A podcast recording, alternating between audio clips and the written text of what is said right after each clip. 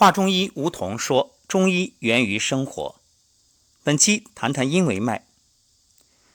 阴维脉的循行部位是起于足内踝上五寸足少阴经的柱宾穴，沿下肢内侧后缘上行至腹部，与足太阴脾经同行到胁部，与足厥阴肝经相合，再上行交于任脉的天突穴，止于。咽喉部的连泉穴，阴维脉的生理功能，所谓维脉的维字有维系、维络的意思，所以阴维具有维系阴经的作用。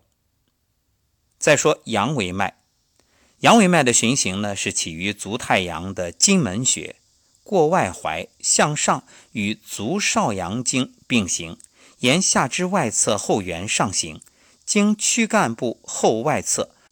从腋窝后上肩，经颈部、耳后前行到额部，分布于头侧及向后，与督脉汇合。